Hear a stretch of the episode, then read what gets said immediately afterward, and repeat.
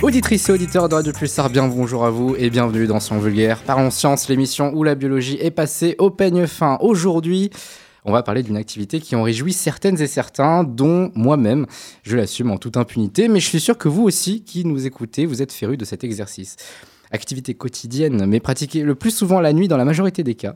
Le sommeil est en biologie encore un mystère que bien des scientifiques ont du mal à percer, et pourtant, c'est une fonction plus que vitale pour notre organisme, car sans lui, bah, euh, vous crevez. hein. Autant, autant vous le dire euh, très clairement, on va pas, on va pas se cacher. Euh, on a tous été un jour contraints de ne dormir que quelques heures, quelques minutes, voire pas du tout. Merci. C'est Ketia. Et bien, le retour du bâton fut parfois fatal. L'équipe au taquet, je l'espère, est pas en train de somnoler. On commence avec notre envoyé spécial, chroniqueuse, et maintenant ma mentor. Salut Charlotte. Tout à fait. Ça va? Obi? Ah, Ça va très T'es bien. remis de ce micro-trottoir? Vous allez voir euh, un micro-trottoir de qualité et supervisé par Charlène elle-même. Euh, la belle histoire du jour, forcément avec le sommeil, tu vas nous faire rêver, Léa, non? Euh, je vais essayer, hein, mais je garantis rien. Tu vas me faire rêver, la blague qui passe totalement inaperçue. Ouais, non, pas du tout, voilà, la petite histoire du sang, tu vas nous raconter un petit peu l'histoire un peu de. Alors dit comme ça, l'histoire du sommeil, c'est un peu. Bah, c'est vague. très compliqué, honnêtement. euh, J'ai trouvé ce que j'ai pu, mais il n'y a Père pas, Castor. pas voilà. grand-chose. Ouais, Père retour. Castor, si tu veux. Elle est là. Euh, elle est parmi nous, mais elle a hâte de rentrer chez elle mater la nouvelle saison de Bob l'éponge. Salut Kétia. Pourquoi tu m'affiches comme ça? C'est pas possible. Vive Bob l'éponge. Bob l'éponge. Sponge, euh, sponge, SpongeBob. SpongeBob pour les intimes. Voilà. Euh, tu nous parleras notamment des mécanismes du sommeil ainsi que des cycles. C'est bien ça? C'est ça. Voilà. Et accro à son téléphone, elle va pourtant nous parler des écrans euh, et les impacts euh, qu'ils ont face au sommeil. Salut Maya. Salut tout le monde. Ça va? Ça va, ça va, et vous? Bah écoute, euh, mo- moi en tout cas ça va très bien. Voilà. Les autres, on, apparemment on s'en fout, mais c'est bien. Euh, voilà donc le sommaire, vous écoutez son regard par en science. Nous sommes le euh, 18 avril 2019, on est ensemble pendant une demi-heure sur Radio Plus à 95.9. Allons voir ce que Charlène, non, que dis-je, ce que j'ai dégoté. Qu'est-ce que le sommeil? Donc euh, pour moi, le sommeil, donc euh, c'est euh, c'est un moyen de récupérer et d'éliminer euh, tout ce qui est espèces réactifs euh, dans, dans le cerveau. Il, il est très important. Il permet euh, notamment d'avoir de garder un bon moral. C'est un état euh, second euh, qui permet euh, au cerveau de se reposer. Combien de temps dormez-vous par nuit? Voilà, pas beaucoup parce qu'en ce moment on est dans une période assez compliquée avec les examens et les oraux. Donc euh, en ce moment on est plutôt autour de 5h30, 6h. Donc euh, c'est pas assez. 8 heures en moyenne, on va dire. 9 heures. Ça peut être 6 ou 5 heures.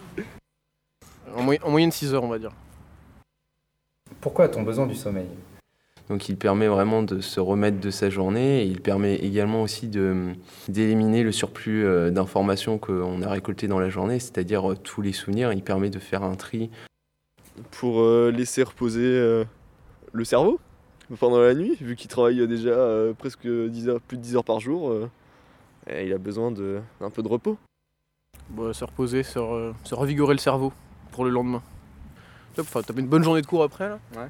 T'es tout prêt, tout frais, et c'est impec. Euh, Qu'est-ce qui se passe dans notre corps quand on dort? L'inactivation de, de tout ce qui est euh, espèces réactives ou euh, tout ce qui est euh, toxines dans le cerveau. Sûrement les muscles se détendent. Se passe Sûrement la digestion.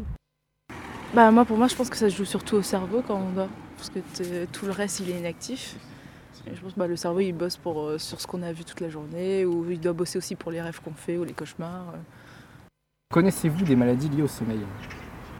L'insomnie. Par l'insomnie, euh, je vois pas. Tu restes tout le temps éveillé, tu utilises beaucoup plus d'énergie et tout, du coup tu dois peut-être avoir des carences genre en vitamines ou des trucs comme ça. Euh, Comment faire pour mieux dormir? Déjà, il faut avoir le temps. Eh ben, il faut éviter de regarder les écrans avant de s'endormir. il faut euh, éviter euh, de boire du thé, de la caféine et, euh, je sais pas, fumer ou stimuler le cerveau par du sport ou, euh, par exemple, quand on fait du sport avant de s'endormir, bah, c'est pas, c'est pas bon, on s'endort pas. Si je le savais, je le ferais. Non, parce que moi, ce qui m'aide à m'endormir, j'aime pas être dans le calme. J'ai besoin d'une petite radio ou euh, enfin d'un son.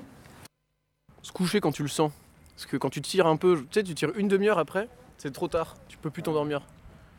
C'est vraiment, tu fais euh, Ah, euh, je vais me coucher, allez, dans un quart d'heure finalement. Et tu vas dans le lit et tu fais Bah, trop tard, j'ai loupé le train. Et c'est mort, j'attends le prochain. C'est ça. Il faut, faut bien régler ses heures et peut-être installer même un cycle en vrai où se dire Bon, allez, tous les soirs à 22h, c'est mort, je dors. Et on voit. Réponse très diversifiée sur le campus de Poitiers, ça fait plaisir à entendre. Moi, je remarque surtout que pour une fois, c'est Obi qui a participé au micro-trottoir. Ah non, mais je me suis dit, euh, allez, on va, on va, je vais essayer. C'était, c'était pas un peu long peut-être, mais on a eu beaucoup de, euh, beaucoup de réponses.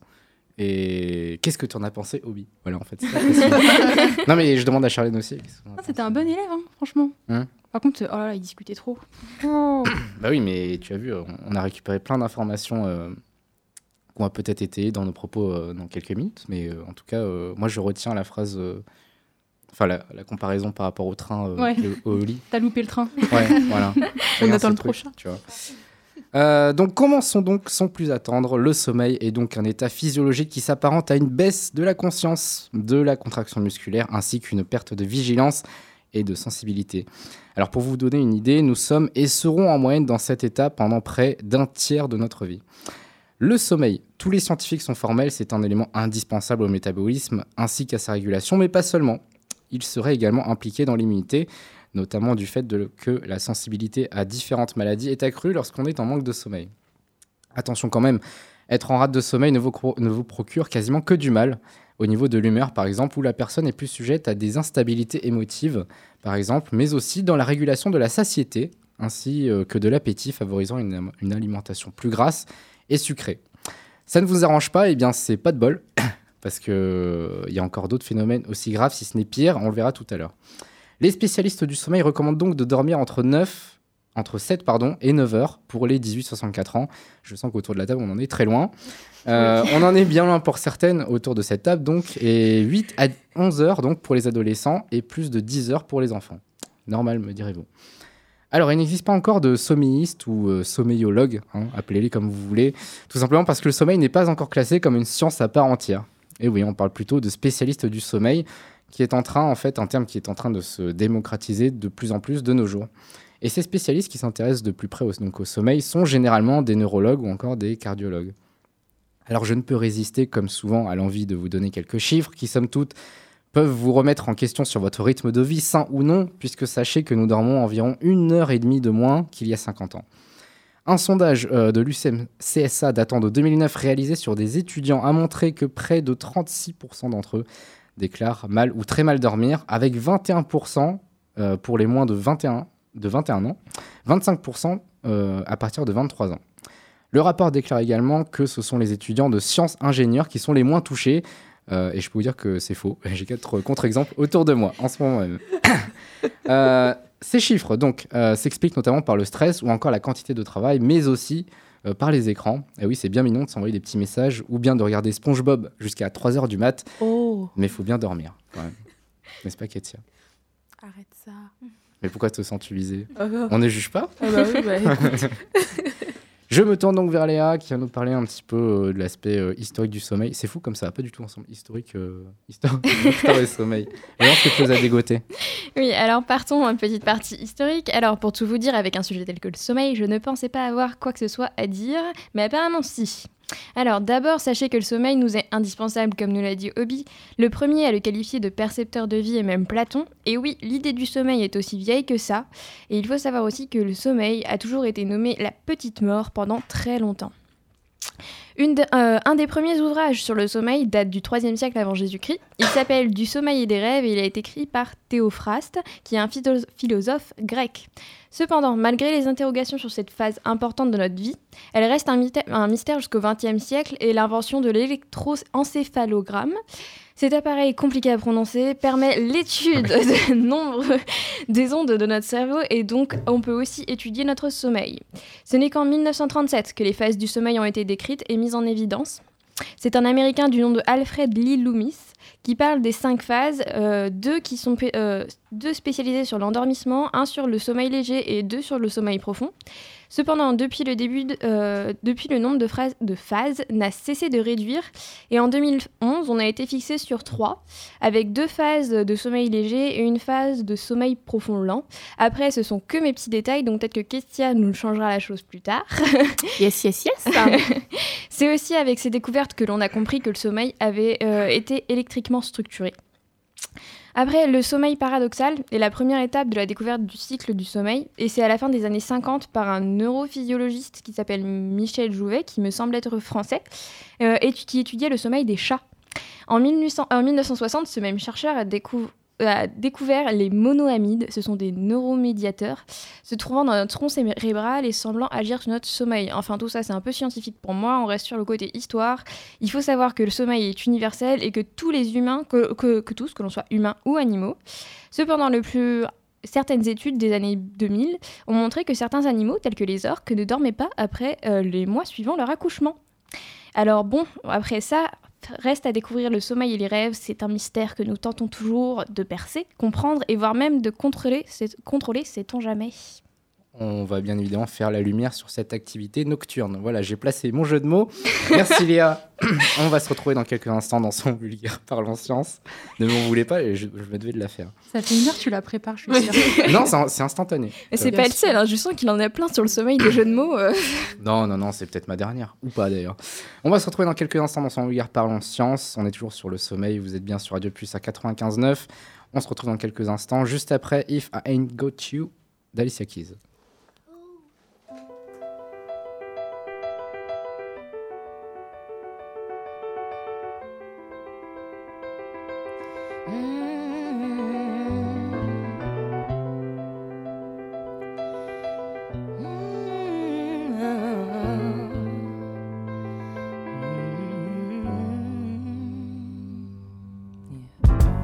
Some people live for the fortune.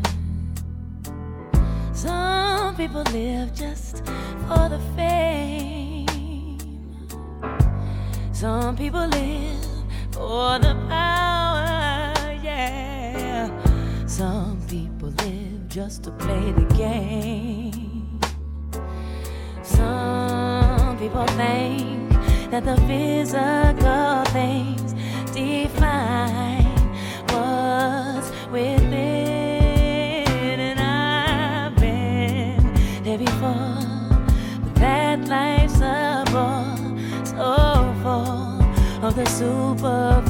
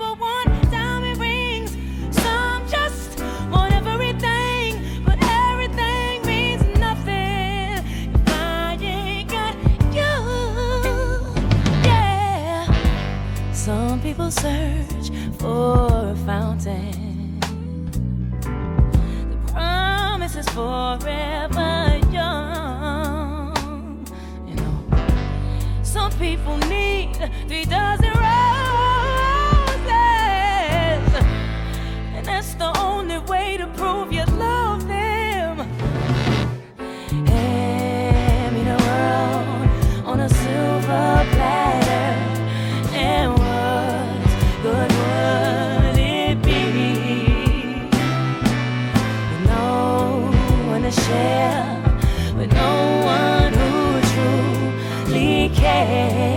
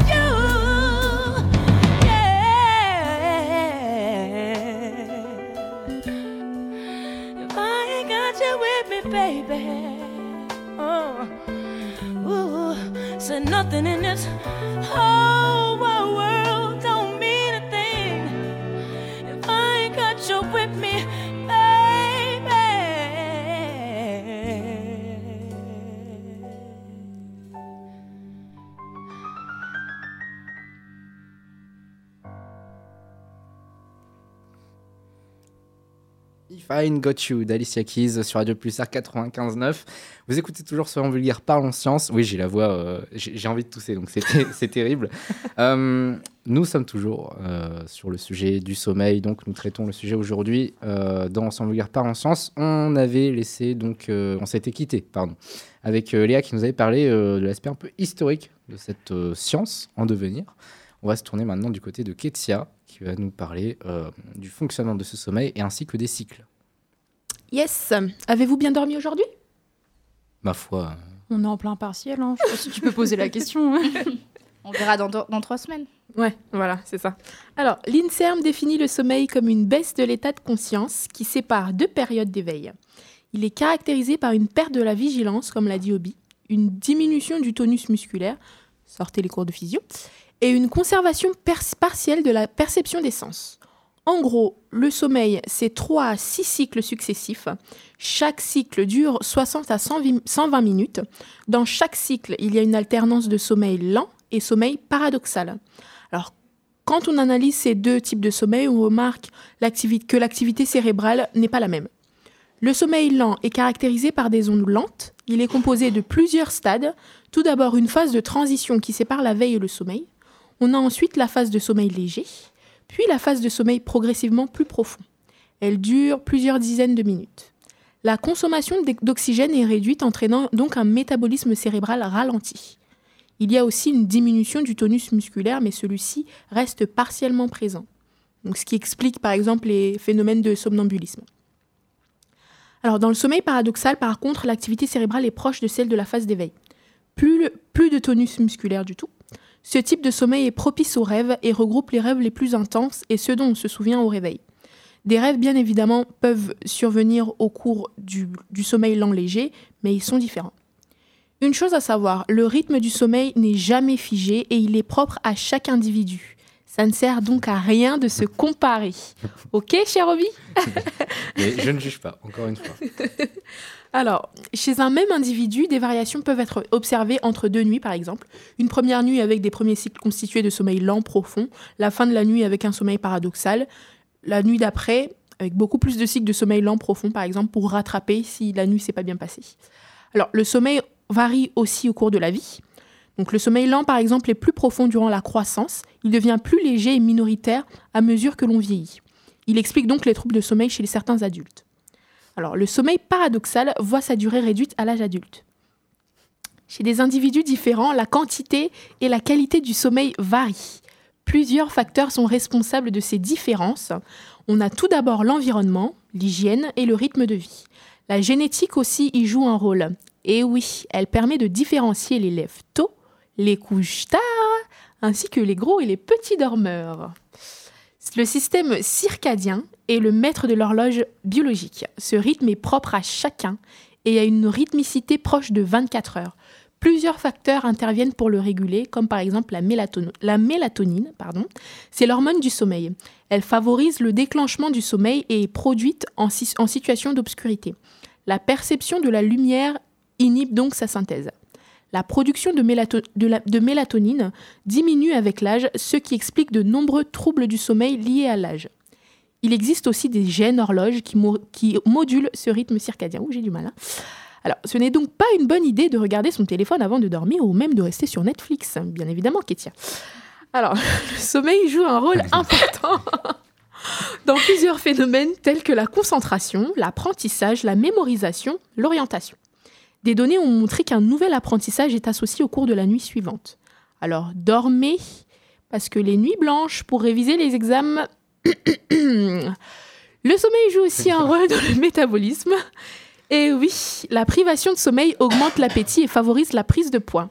La diminution du sommeil entraîne également une perturbation, une perturbation du rythme circadien qui régule la synthèse de certaines hormones comme le cortisol ou l'hormone de croissance impliquée dans le métabolisme du glucose. Bon, je vais commencer un nouveau régime, je vais dormir. Bonne nuit. Oui, ce serait bien de dormir un peu plus de 3 heures, euh, Katia, euh, par nuit. non? Ouais, un jour ça arrivera. un jour, oui. Peut-être pas pour, euh, pour tout de suite, ou peut-être pour aujourd'hui, qui sait? Ah, non, je crois pas, non. Euh, on va enchaîner tout de suite, sans plus attendre, avec euh, Charlène. Qu'as-tu à nous dire aujourd'hui, Charlène? On va parler pathologie aujourd'hui. Ma mentor. N'en fais pas trop, Obi. Donc, comme on l'a entendu dans le superbe micro-trottoir d'Obi, Merci. merci. Il existe des maladies liées au sommeil, des troubles du sommeil. On a notamment entendu le terme insomnie, mais ce n'est pas le seul. Somnambulisme, apnée du sommeil ou encore narcolepsie, qu'est-ce que c'est? Comment ça fonctionne? Je vous explique tout tout de suite. Tout d'abord, le somnambulisme. Est-ce que ne vous est pas déjà arrivé d'apprendre pendant le petit déjeuner vos activités nocturnes? Musique à fond dans la maison, ouverture des volets dans la chambre de votre mère, tout ça en pleine nuit et sans aucun souvenir au réveil. Non? Eh bien moi si. Et je vous avoue que c'est assez flippant. Ça balance Oula, les oula, doses, là. La médecine a encore du mal à comprendre les causes de ce somnambulisme, mais des études suggèrent qu'il y a un peu de génétique là-dessous avec la présence d'un gène lié au somnambulisme. Des facteurs tels que le stress, le manque de sommeil ou un traumatisme émotionnel seraient également à l'origine de ce trouble. Ils entraîneraient une mauvaise coordination de nos systèmes de- d'éveil et de sommeil, le système d'éveil n'étant pas inhibé. Un peu plus inquiétant que le somnambulisme maintenant, l'apnée du sommeil. Comme son nom l'indique, ce trouble se caractérise par des arrêts involontaires de la respiration durant plus de 10 secondes. Sa cause, la plupart du temps, c'est un relâchement de la langue et des muscles de la gorge, ce qui empêche le passage de l'air et donc bloque la respiration. Cela concerne les personnes âgées ou les personnes atteintes d'obésité. Il se peut également que le problème soit neurologique, le cerveau ne donnant plus l'ordre de respirer. Ici, ce sont les personnes touchées par les, maladies cardiaques ou neurologiques qui sont touchées. Parlons maintenant de narcolepsie. Vous en avez peut-être déjà entendu parler. Les narcoleptiques sont des personnes capables de s'endormir à n'importe quel moment de la journée, n'importe où. Donc, Obi, quand tu t'endors en oral, ça compte pas. hein. T'es pas narcoleptique, t'inquiète Non, pas. alors je Moi, n'ai jamais dormi en cours. Voilà. Moi, je dors debout, donc ça passe. Ah, peut-être. hein. Co- Comme les chevaux, tu vois. On va faire des tests, Kétia. Donc la narcolepsie est causée par une perturbation de la sécrétion d'un neurotransmetteur. Je vous rappelle qu'un neurotransmetteur est une molécule qui transmet une information. Ici, elle n'est pas sécrétée correctement, ce qui provoque des cycles veille-sommeil anormaux et donc la narcolepsie. La mauvaise sécrétion de ce neurotransmetteur serait provoquée par une maladie auto-immune ou une prédisposition génétique, mais les chercheurs se penchent encore sur la question. De plus, bien dormir permettrait de réduire le risque de maladies cardiovasculaires, de cancer, d'obésité et de diabète. Donc le meilleur conseil que je peux vous donner aujourd'hui, bah, dormez. Hein. Oui, c'est un Merci, conseil un peu. Charlène. Oui. C'est un conseil. un conseil. euh, C'est un conseil, voilà. Merci. Waouh On Tu enchaîne. Euh, on enchaîne donc avec. euh, Qu'est-ce qu'on peut dire là-dessus sur les traitements et les recherches appliquées sur euh, ce sujet? Bah, moi, je vais commencer du coup. Alors, euh, moi, je vais vous parler de nouvelles approches qui permettent aujourd'hui de passer de l'analyse de l'activité cérébrale globale à celle des mécanismes à l'échelle du neurone ou du réseau de neurones. En fait, c'est grâce à des petites électrodes implantées dans le cerveau d'animaux. Euh, il est en effet désormais possible de suivre l'activité des réseaux neuronaux actifs au cours des différentes phases de sommeil. Ce type de données peut aussi être obtenu chez des patients souffrant d'épilepsie sévère et ayant bénéficié d'une implantation d'électrodes cérébrales à visée thérapeutique. L'enregistrement de leur activité cérébrale permet de récupérer des informations précieuses concernant l'humain et d'identifier la nature des neurotransmetteurs euh, impliqués en fait dans les défauts du sommeil. Voilà. Alors, les chercheurs en neurosciences continuent à mettre en place des expériences pour mieux comprendre les relations entre le sommeil et la santé. Des études ont pointé à un lien entre les troubles du sommeil et l'altération des capacités cognitives. D'accord. Intéressant à savoir tout ça. Je me retourne encore cette fois vers Maya, qui va nous parler un petit peu, cette fois, des écrans. Attention. Oui, mais alors je vais Danger commencer... ou pas? Oui, mais d'abord je commence par un petit quiz quand même. On va, on va essayer de réintroduire le, cui- le quiz. Oui. Alors, quand le réveil n'existait pas, à votre avis, comment les personnes se faisaient, faisaient pour se faire réveiller? Par le coq. Ou le soleil? Le coq. Par le majordome qui tapote. euh, Il y a ça aussi. mais- Alors, il y a un petit peu des trois. Euh, alors, si la plupart se laissaient réveiller par les premiers, premiers rayons du soleil, certaines personnes étaient sorties du lit par des tapeurs de vitres. C'était armé d'un long bâton pour atteindre les appartements en C'est un hauteur. job d'été, le Oui, truc. Ouais, mais la question, les tapeurs de vide, c'est qui qui les réveille? Bonne question. Ils dormaient pas. Ils étaient chargés de réveiller les clients qui faisaient la demande. Ils devaient taper à la vitre jusqu'à ce que le dormeur se montre. Combien de, pa- de temps passons-nous à dormir dans notre vie, à votre avis? Je l'ai dit un tiers, je pense. Un tiers, ouais. Ouais, c'est ça. En gros, 25 ans, si on a 75 ans. Voilà. Il faut les Ouais, Je attendre. hein, pensais les 60. plus, honnêtement. Eh ben non, en moyenne, on dort 7h47 par nuit. Bon, Katie, elle dort un 25 cinquième ans. de sa vie. euh, Bah, Déjà c'est ça. 25 ans, c'est beaucoup, ouais. Mais je suis quand pas un même, tiers, là, non. Euh, quel est le plus gros dormeur du monde animal, selon vous, et aussi euh, celui qui dort le moins? Le paresseux, non? Le paresseux pour ceux qui dorment le plus. Pour de... ouais. Euh, Non, ça c'est un mythe. Mais c'est tout mignon et ça a des poils aussi. Euh, marme, non. Le un chinchilla. ours, non? Le chien chila. Ah non, le, le chat, non? Non, c'est Ah, le marrant. koala qui Ah. est l'animal qui dort le plus. Ah, Il dort en effet en moyenne entre 20 et 22 heures par jour. Mais bien sûr, même mais bien sûr. tu vis plus là. C'est l'opposé de Ketia. Ouais, c'est ça. Et celui qui dort le moins, j'en ai aucune idée, honnêtement. euh. Aucune idée, celui qui dort le moins. C'est Un indice. C'est grand, ça vit dans la savane. Une girafe. Le cheval. Yes. Le cheval. Pardon. Le cheval. Dans la ben, savane. du coup, Non, mais parce que j'avais pas entendu euh, savane. eh ben oui, et c'est un peu comme Ketia, ça dort 3 heures par nuit. Donc Ketia, je pense que t'es une girafe. Je comprends pourquoi je suis grande de tête. Voilà, Tout s'explique maintenant. C'est ça. Bon, alors ensuite, euh, je suppose que vous ne pouvez pas imaginer une vie sans smartphone ou réseaux sociaux. euh, Mais. Bah, bien sûr que si. Mais si. Ah bon? Bah oui, bah oui. Oh, les Voyons. hypocrites, quoi. Oh, de fou. Moi, je peux pas, en Ah, tout moi cas. si je peux. C'est ouais. compliqué. C'est possible, mais compliqué. Voilà. Malheureusement, une utilisation régulière de votre smart- smartphone, je vais y arriver, et des réseaux sociaux peut avoir un impact négatif sur votre sommeil. Une étude réalisée à l'Université de Pittsburgh et à l'Institut national de la santé a analysé l'influence des réseaux sociaux sur la qualité du sommeil des 19-32 ans. Les résultats ont montré que 30% des 2000 participants avaient des troubles du sommeil, et lorsqu'on utilisait des réseaux sociaux avant de dormir, comme Instagram ou Facebook, les personnes avaient trois fois plus de mal euh, à s'endormir que les autres. Voilà. C'est énorme. hein. Ouais, c'est quand Maya, énorme. lâche ton portable. Ouais. Oh, mais moi, je dors comme un bébé. Non, mais je te vois sur Insta là jusqu'à minuit. hein. Je suis sûre que- Ah, mais elle dort tôt, mais elle est tout le temps sur son téléphone. Ah, Tu vois, c'est. ah, la Je sais pas comment tu fais. hein. Allez, maintenant, on arrive au terme de cette émission. Merci à tous de l'avoir suivi. Vous pouvez maintenant dormir sur vos deux oreilles. N'oubliez pas la page Facebook euh, de l'émission. Rendez-vous euh, le 2 mai prochain. Euh, soyez curieux. Et on se quitte avec We Will Rise Again de Dan Romer and Meredith Godreau.